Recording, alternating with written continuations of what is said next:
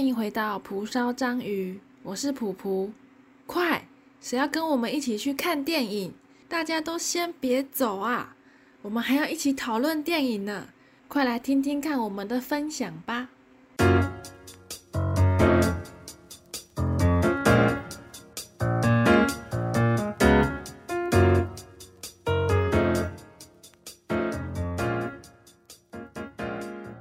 那我们来讲讲看，今年我们看了哪些电影？好，我今年只有看两部，然后这个这两部其实他口都有看，但是他等下会介绍他自己自己看对，自己偷去看，不揪的。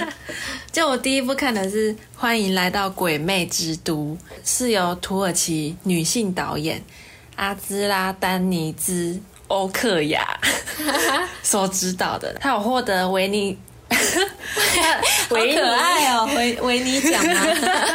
他有获得威尼斯影展影评人周最佳影片奖。然后这一部电影，他是花了五年时间，从编剧到筹备资金。这期间其实他们历经了蛮多困难的。土耳其也是蛮不稳定的一个国家，嗯，就是有历经大停电，还有军事政变。今年三月，他们刚退出预防家暴、针对女性暴力的伊斯坦堡公约，哈，所以他们现在是可以对女性暴力应该是这样。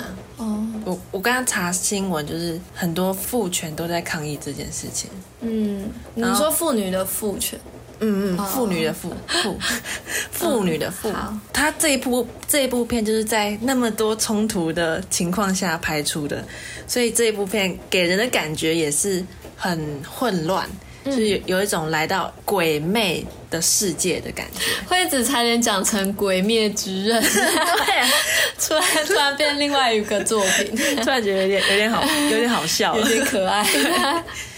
然后他这一部电影就是有四个故事线，一个就是女主角，她是一个热爱嘻哈舞蹈的女生。嗯，街头对，但是她在这种土耳其保守的文化下，其实是她是很压抑的。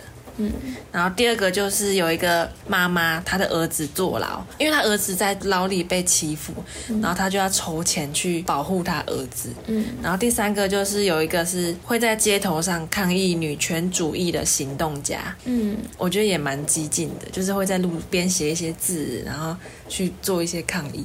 嗯，他好像也有在照顾一堆小孩，就是孤儿嘛。嗯嗯，就然后玩那个孤儿院。游戏，嗯。对，感觉得出是蛮有爱心的一个人。嗯，然后第四个就是一个房东，他会跟叙利亚难民就是收很高额的房租。嗯，然后这四个故事先一开始看似是很分离的，但是最后会交织在一起，对，就可能那个互相有关联。嗯，那个缺钱的妈妈会想要利用贩毒，然后去诱拐那个很喜欢跳舞的女生，因为那女生也缺钱，她就会用赚钱的名义，然后去做一些非法的交易。这部片就是在描述土耳其这种贫困，然后犯罪率高、人权被剥夺，还有毒品泛滥的一种情况。嗯，会不会太严肃？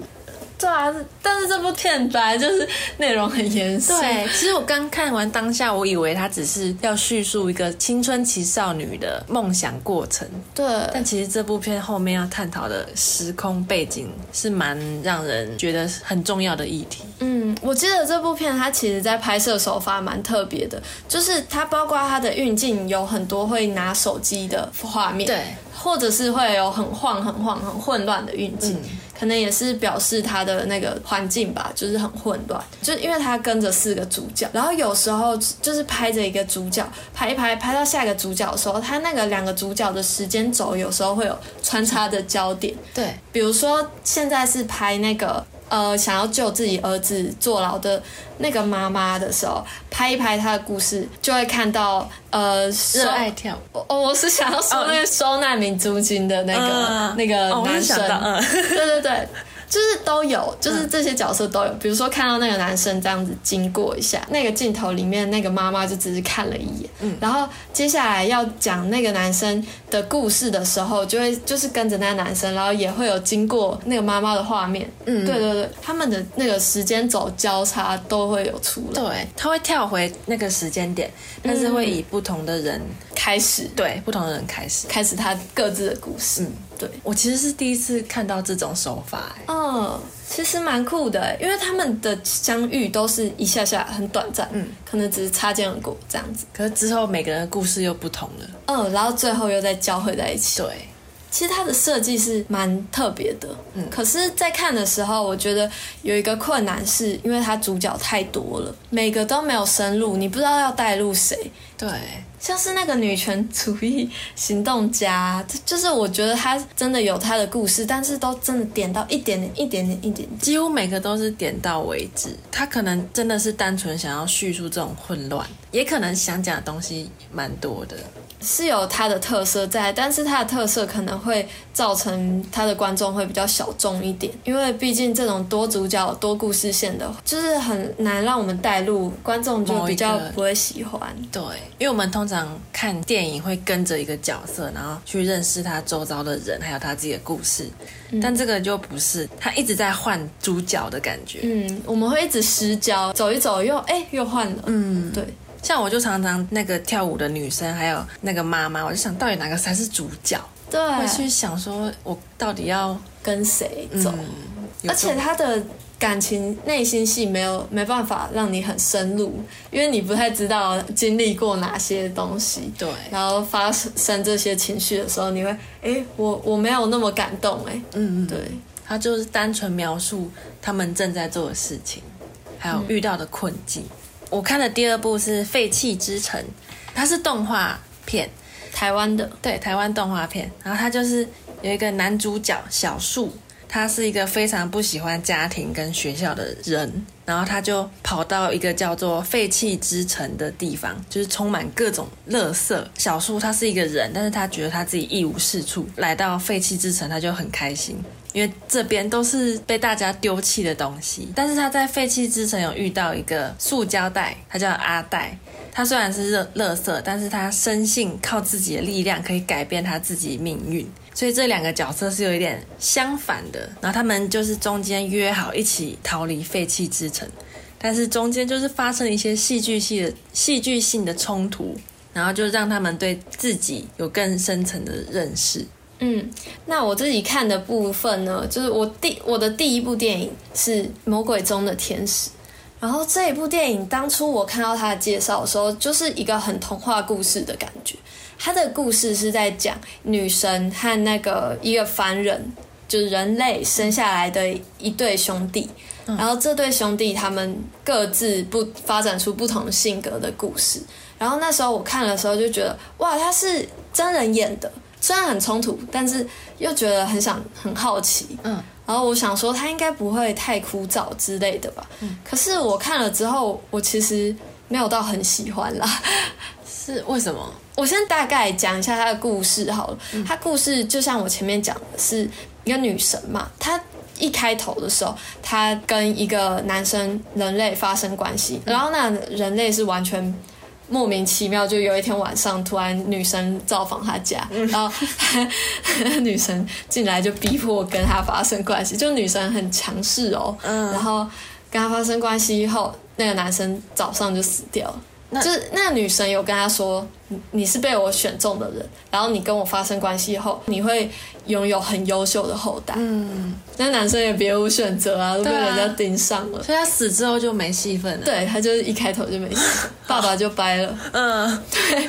然后呢，他之后就是这两个小孩的故事啊，就是两个小朋友，妈妈就带他来到一个恶魔的住处。嗯，对。然后妈妈就希望两个小孩。拜这个恶魔为师，嗯，这妈妈也是很特别，对啊。然后两个小孩在那个恶魔学校里面学习，其中一个哥哥比较正直，他就一直觉得老师教的东西都怪怪的。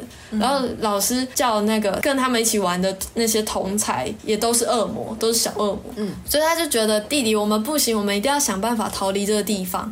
可是弟弟就说不会啊，我在这边玩那些魔法都很好玩，然后又很厉害很猛这样子，跟那些小恶魔玩也很开心呐，每天都这样开开心。信心的，然后所以呢，这两个小孩就发展出不同的性格。最后，这个哥哥就是跑出来，掏出这恶魔的手掌心。嗯，然后可是他一直想要赎罪，却没办法赎罪。他想要去学那些关于神的就是比较正派的东西，嗯但是他没办法被神接受，因为他们说没有影子的人就是恶魔，因为他就是、他就恶魔嘛。本来去修道院跟着那些修道士们走在路上，然后结果那个教父看到说：“哎、你怎么没有影子？”就发现了这个人怪怪的，所以他不能修道，不可能成为修道者，然后也不能追随神的指示。这个主角他一直想要追随那个东西嘛，然后他也常常这个角色常常拿着一个光，就是一个小灯这样子走。他自己没有影子，他后来有一个女朋友嘛，就是他会一直很自卑的跟那个女朋友说：“我是一个不会被上帝认同的人。”嗯。他就一直很自卑，很自卑，然后最后甚至自卑到在教堂自杀。嗯，但是那个女朋友有跟他说：“可是你没有影子，其实代表你就是光，哦，他就是光源，因为他很善良，嗯，然后就是帮助很多人。”对，我觉得这个地方有让我有点 touch 到。对，诶这个转折我好喜欢哦。就是他原本以为自己是被抛弃，就是被否定的那个，但其实他是那个力量，嗯，可是他一直到最后都没有认清这一点。他还是自杀了。对他自杀了。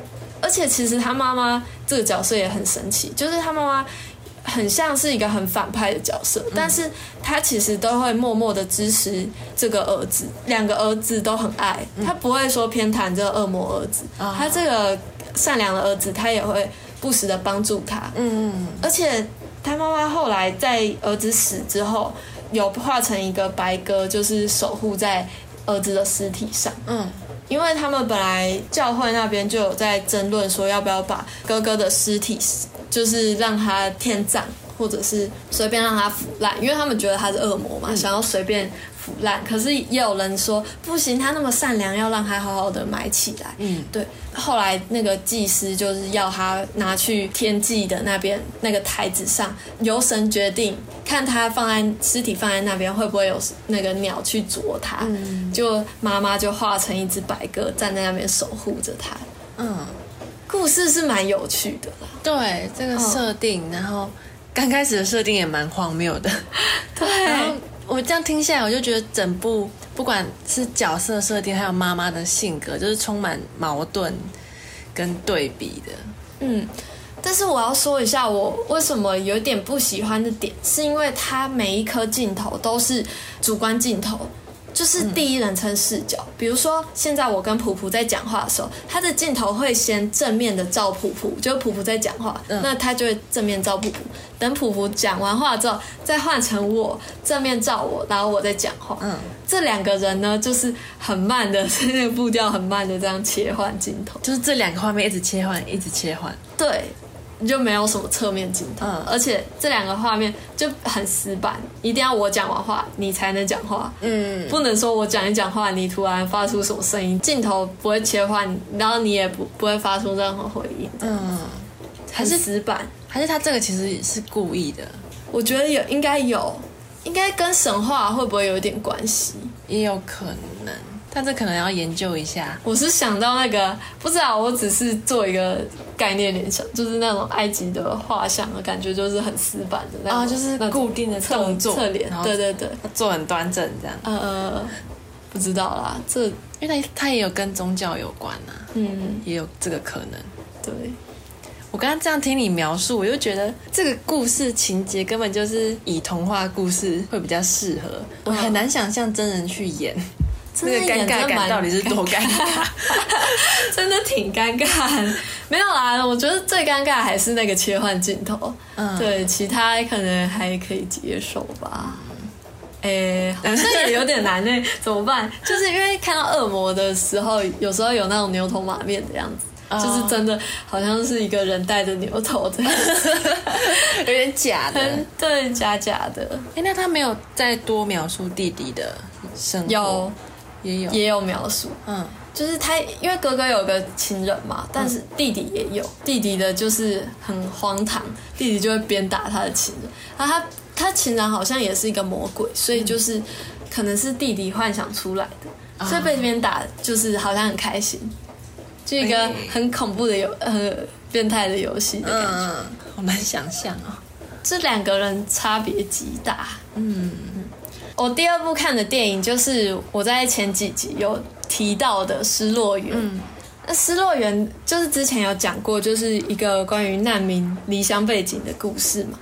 然后我其实我觉得很特别的是，我在看这一部电影之前那一天早上，我就是在新住处嘛，然后那一天刚好我爸妈要载着我哥到台北住，所以他就顺便带了一些我从家里还没有带来的东西。那一天早上啊，其实我还蛮不耐烦，就是我我蛮怕。我爸妈进来，因为我我爸妈都是全家出动，我阿妈、我爸、我妈、我哥都出动。嗯，然后我就怕一大早这样子会打扰到缇娜他们一群人进来，又会吵到我的其他房间的室友、邻居。对，然后所以我那时候很不耐烦，有点不太想鸟他们，就是想很想打发他们走。好坏，嗯，好坏，不孝女。那时候是这种心情，可是当走到门口就是要跟他们道别的时候，我就。就是我站在门槛上，就是以一个比较高角度看着他们四个站在我面前，然后他们都还是这样笑笑的，然后我妈就一直在讲，因为我妈就为我带来一袋水果，嗯，然后她就开始在讲每一个水果的故事，她就说，哎，你那个水果啊是你姑姑送的。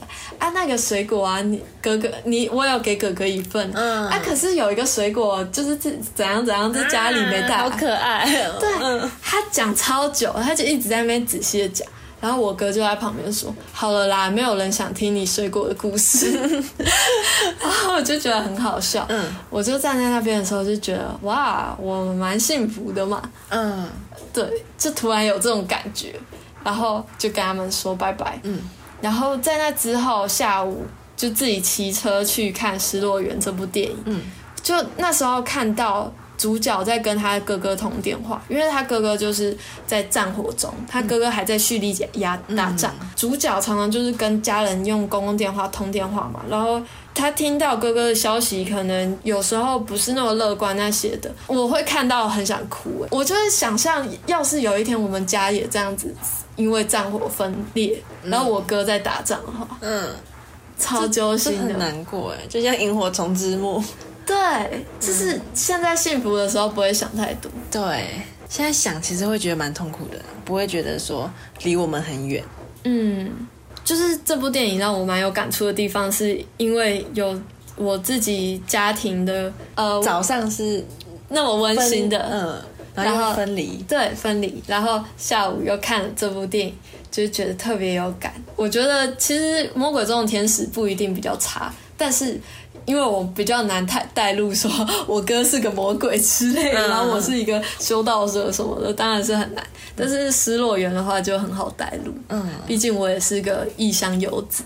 哦，对对，亲情的部分，嗯，就特别的 touch 到。嗯，那我们来分享一下我们历年来最爱的台北电影节电影哈。我最喜欢的是二十二届，就是有一个是韩国电影，它是叫六十九岁。它主要是在叙述韩国他们按摩师可能会对按摩者，就可能女性会有一些性骚扰、性行为之类的。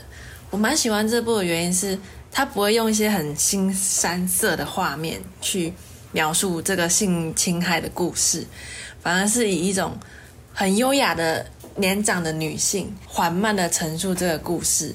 然后最后他处理的处理的方式我也很喜欢，就是老妇女，她就印整整很厚一叠的性侵害的文字，嗯，然后放到对对，然后放到那个高楼，然后就直接让风吹，就这样让它嗯飘散出去，让大家看到。嗯，我我对这个印象超深刻。我觉得它主题非常冲突的是，因为主角是六十九岁的女性，嗯，可是她遭受性侵的话，大家都不相信。对，而且性侵他的人是一个很帅气的年轻医生。嗯，这个一定大家都不相信，就那么年轻的人怎么会性侵一个老人？对，但是好像这种年长者被性侵这个案件在韩国好像也是很多的。对，然后可能就是因为大家觉得怎么可能，所以可能很常被忽略。嗯，然后导演就想要透过这个方式去陈述这个社会案件。那一年我们就是第二十二届台北电影节的时候，我们看的三部电影，我觉得也是非常常印象深刻。嗯，对，就我现在要讲的，我历年来最爱的也是那一届的电影，叫做《治愈》。然后他是在讲一个关于恋童癖的主角的故事。嗯，我觉得这跟六十九岁，他同样都是主角，都是很特别的一个角色。嗯，就是他们的议题都很鲜明，让我觉得蛮特别的。你如果不去看这部电影，就是你几乎很难接触到这种东西。嗯，也很难亲身体会那个主角的伤痛。对，我觉得《治愈》这部真的有把主角那种想要隐藏。然后想要克制自己的情绪都拍出来。了，对，因为他这个主角他就是一个恋童癖的年年轻男性，对，但他又很善良，对，邻居住着一个可爱的小妹妹，啊，那个妹妹就特别喜欢来打扰他，对，他就一直觉得，对，哥哥来陪我玩，他不知道人家是恋童癖的 恶魔，没有啊，他睡在他家，对，他还睡在他家，还陪，还跟他玩水，还。就是在他面前洗澡，嗯，对，就是一个太单纯的小女孩，太傻了吧？要澄清一下，那个小女孩她其实是因为她妈妈很疏于管教，嗯，这个主角也有跑去跟她妈妈说，就是请你好好带好你自己的小孩。对，主角他其实一开始他是刚从监狱出来，嗯，啊，前面发生什么案件我们是不知道，但是我们知道他既然是一个恋童癖。者嘛，然后他一直在接受那个恋童癖的治疗，嗯，表示之前他可能有犯过什么恋童癖的罪，嗯，他现在想赎罪的时候又有小女孩来，其实我觉得他真的是超级纠结的，嗯，然后我非常印象深刻的是，他有养一只狗狗，然后他常常训练他的狗，就是把饲料放在狗狗的鼻子上，然后逼他说你不准吃，不准吃，叫他不准吃超久超久，到一个不合人性的时间，对。才让他吃，他感觉就是自制力要一样强，嗯，要跟狗要跟他的自制力一样强，然后他也要跟狗自制力一样强。嗯，哎，我觉得要解释一下“治愈”这两个字，它的“治”是窒息的“治”，嗯，然后“欲”是欲望的“欲”，对，然后就是还蛮符合这部电影的的要讲的事情，嗯，然后我觉得看狗狗要忍住那个吃鼻子上的饲料的时候，我们都觉得。天啊，你好残忍哦！你怎么可以做这种坏事呢？你这坏主人！但是呢，我们换个角度想，我们一直叫主角你不准去性侵这个女童，当然是不准的。但是他的天生的欲望，他其实克制的程度是跟那个狗狗想吃东西是一样。对。只是可怜就在他的这个欲望会造成犯罪，嗯，会是罪恶的。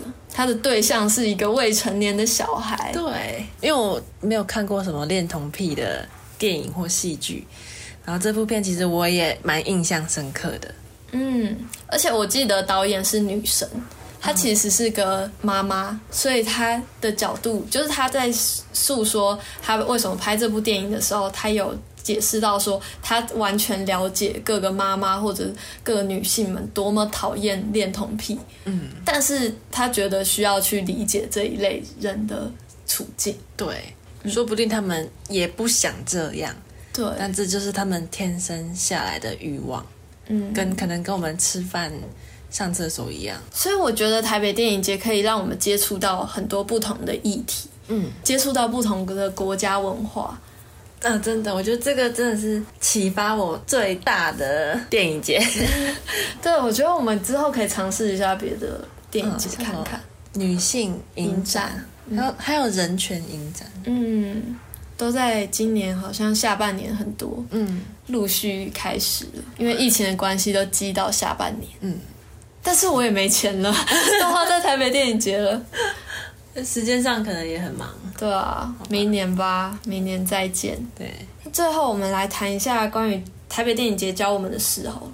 嗯，还是我们刚才已经讲过，好像教我们蛮多的。我自己就是，我觉得我接触片的类型真的有变广，嗯，整个超广哎。嗯，我以前就只能接受什么日韩或是美国那种很完美的结局啊之类的。但是我慢慢能接受这种比较沉重的、会探讨社会议题的片。嗯，我的话是因为看台北电影节的时候，它有时候有一些剧情可能不是那么的起伏那么大，让你就是很享受其中。嗯，有的像我觉得像《失落园》，它就是一个比较平淡的一个剧情，嗯，但是它就是很多感官的刺激，像是它的画面超美，它的灯光和颜色超美。然后，因为他是在那个小岛上嘛，就是强风吹拂着，主角又是音乐家，耳朵很灵敏，所以他的声音都放超大，那个风声，然后还有那个琴弦的声音，然后各种细微的声音，就是一种听觉和视觉的响应。在看台北电影节的电影的时候，我觉得就是可以让你发现到很多。电影画面的美，因为有时候生活中也会看到一些很美的画面，像是夕阳落下来的画面，你就会突然觉得哇，哎，这个画面好像可以拍成电影。对，然后你就会突然觉得，哎，其实生活虽然说你没有去做很多刺激的事情，嗯，就是这么平平淡淡的也很美。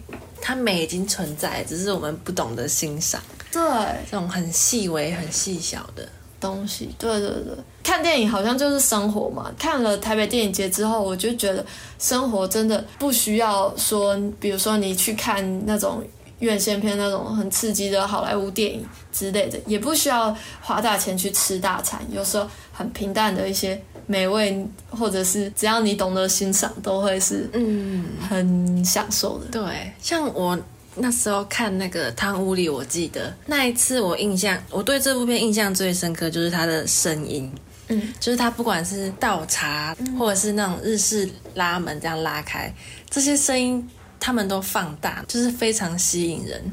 就是它不是什么很美妙的音乐，但是就是生活上这些小细节，嗯就很让人沉沉浸在那个氛围里面。我超喜欢听那种声音，那种细微的声音呢。嗯嗯。All around you，超赞的。不过我觉得大家可能第一次去看台北电影节，可能还是会有一点适应不过来。像我有带我以前同学去看，然后他就睡着了。嗯，就失落园哦，失落园。因为我看两次嘛，第二次就带他去看。他在我旁边睡着，因为我之前推荐给他其他电影，他也睡着。真的假的？我推荐给他《魔戒》，然后他睡着。《魔戒》他竟然睡着，可能很累吧，只能这样想。好吧，对啊，可能有的人比较难接受啦，但是我觉得可以去体验一次，至少哦，你就了解一下台北电影节在干嘛。嗯，也是一个体验啊，让你多一个人生经验也不错。对，喜不喜欢再说了。对啊。去睡个觉也不错嘛，花钱去睡觉，人生那么累，去睡个觉。没有啦，当然是能醒着就尽量醒着。那我们也要睡觉了，对我们差不多也要睡觉喽。今天真的是最晚的一次录这一集，现在时间是对一下上午。上午两点十九分，上午哦，上午特别早。好啦，大家晚安，赶快去睡觉。嗯，还是你们已经对大家早安。好啦，希望你们会喜欢台北电影节，对，也喜欢我们的 podcast。对，啊，如果这一集觉得听起来好像有点有气无力的话，就多包涵了。我们真的快累死。因为想要趁台北电影节刚结束，然后要分享给你们。对对对，嗯，我现在已经有点语无伦次了。我刚开始打哈欠，好啦，都被听逃课们听到了，他们觉得很傻眼。不要不要讨他们的心疼。对，那就下周见喽，拜拜拜。